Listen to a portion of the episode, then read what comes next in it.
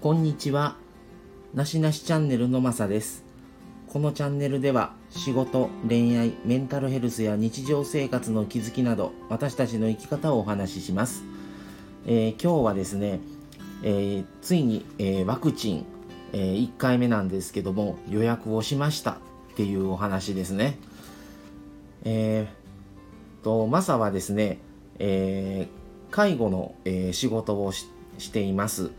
えーしかしですね、えー現場というものはですね訪問介護をしてるので訪問のそこの事業所には何人ものヘルパーさんがもちろん訪問する、えースタッフがいるんですけども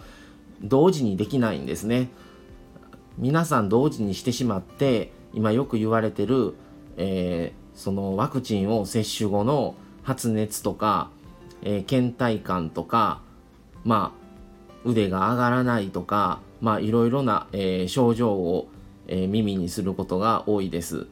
でもしそうなった時に何人もがそういう症状が出たらまあもちろんですけども休みをしてもらわないといけなくなります、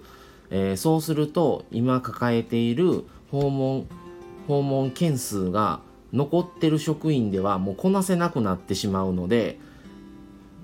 今の場合は何月何日に、え1回目もしくは2回目打ちますっていうことをグループ LINE で共有してますでなるべく重ならないようにしてくださいということでなるべく他の職員とずれてやってるとまあこうこの日になったということですね。まあえーつい先日予約をしてようやく取れたんですけどもまだ2週間ほどは先になるんですがまあその年齢もバラバラですし50代60代の方もおられますし20代で、えー訪問の仕事してる人も何人もいるのでまあもちろんその受けれるその時期っていうのは皆さんもちろんずれたりはしてるんですけどもなるべく重ならないようにっていうことでなかなかそのタイミングが難しくてですね休みの日とか休みの前日とかでないとうちに行く暇もないしもし熱出て急にじゃあ休みますってなった時に明日抱えてる件数の分を全部誰かに振らないといけなくなっちゃうのでもうタイミングがなくてですねそれでずっと何件もの今インターネットです。ちょっと探しながらずっとやってました。で、えー自宅と職場はだいたい電車通勤片道1時間ぐらいかかるんですけど地元でするのか職場の近くでするのかっていうのでまあ希望としては休みの前の日に職場の近くのクリニックとか、まあ、病院でやってもらうっていうのが理想だったんです。でインターネットで、えーまあいろいろ探してですねしてたんですけども診察券がないといけないとか今まだ60代以上の方しか受け付けてませんとか65歳の以上の方と特定疾患がある方のみですとかまだちょっと予約をしたいんですけどってまあ電話してもですねまだちょっと予定が分かりませんとか2度目のみの2回目のワクチン接種のみの対応ってなってましてちょっと今まだちょっと不明なんですって言われたりしてですね。まあ何件も電話したんですけどもちょっとなかなか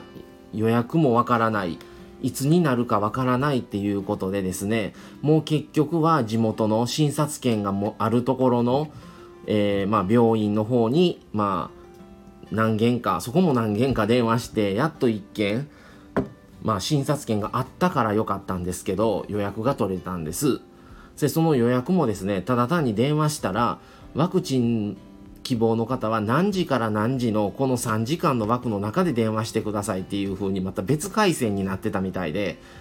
でまたその時間に合わせて電話したらですね今度は電話がつながらないんですね。もうまるでコンサートのチケットとかそういうなんかチケットを取るみたいに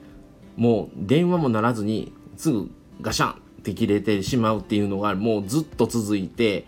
15分ぐらいずっと連打でやっててようやくつながったって感じでそれでまあ名前氏名、えー住所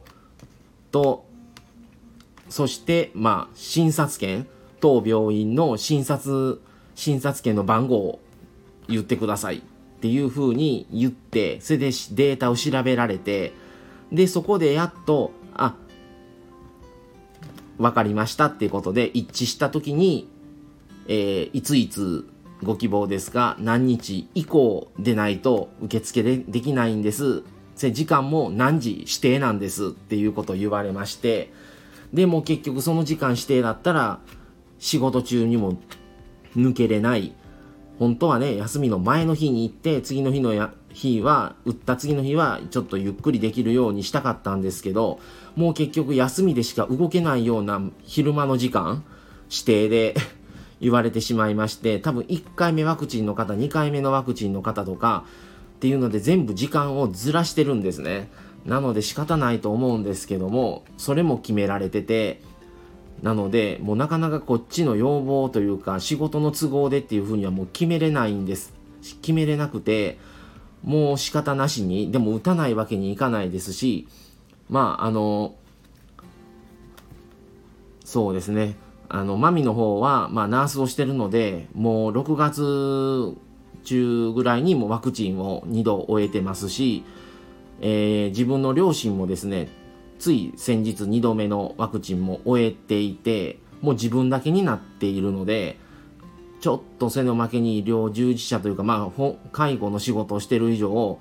ちょっとこれではって思ってずっと探してたんですけども7月以降ワクチン1回目の方はちょっと予約中止してますっていうことになってで予約もちょっと取り消されてしまってなかなかちょっと行けなかったんですけどもようやくっていう感じですね。で、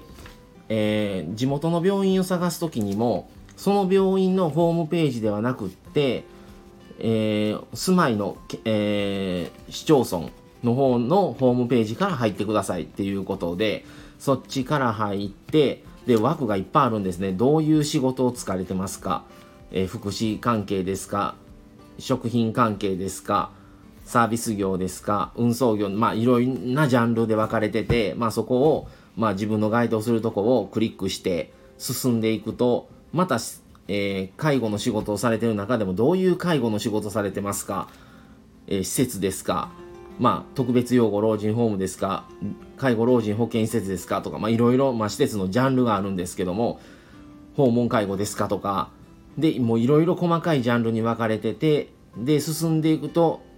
該当する方は現在受付はできませんっていうふうに最終的にまたその画面になってしまって、また振り出しに戻るっていう感じで、なかなかその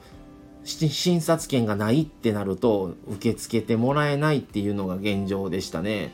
でまああの大規模接種会場で受けるっていう手段もあったんですけども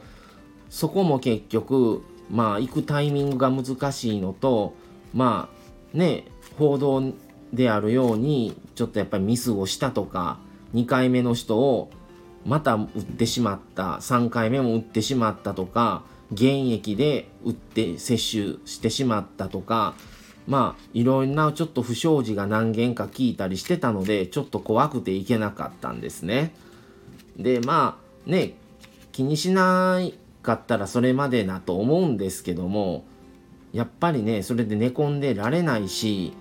防げるねリスクは防がないとっていうことがあってまあもうずっとちょっといろいろな病院を調べてまあ、また電話をしながらちょっと調整をずっとちょっと7月からちょこちょこ調べてました。でまあようやく1回目ということでまあね倦怠感全身体がだるくなったりとか腕が上がらないとか違和感とか発熱8度9度とかまあいろんな症状を聞くんですけどもまあもしコロナに感染した時に防ぐこと防いでなくてなるのとやるだけのことはやった上でコロナにかかるのとではまた意味合いが変わってくるんですね。でやることもやってないのにだから仕方ないやんって思われたりこんだけのことをやってましたでもかかりましただったらある程度の同情とか職場でも仕方ないねっていうふうにはなると思うんですけどもなかなかその辺はあの福祉関係の仕事をしてる以上ちょっと厳しい目はあったりしますね。まあ、なので、まあね、また今後1回目のワクチン打ってみてどうだったとか、また2回目のね予約をしてどうだったとかっていうことも今後またお話ししていけたらとは思います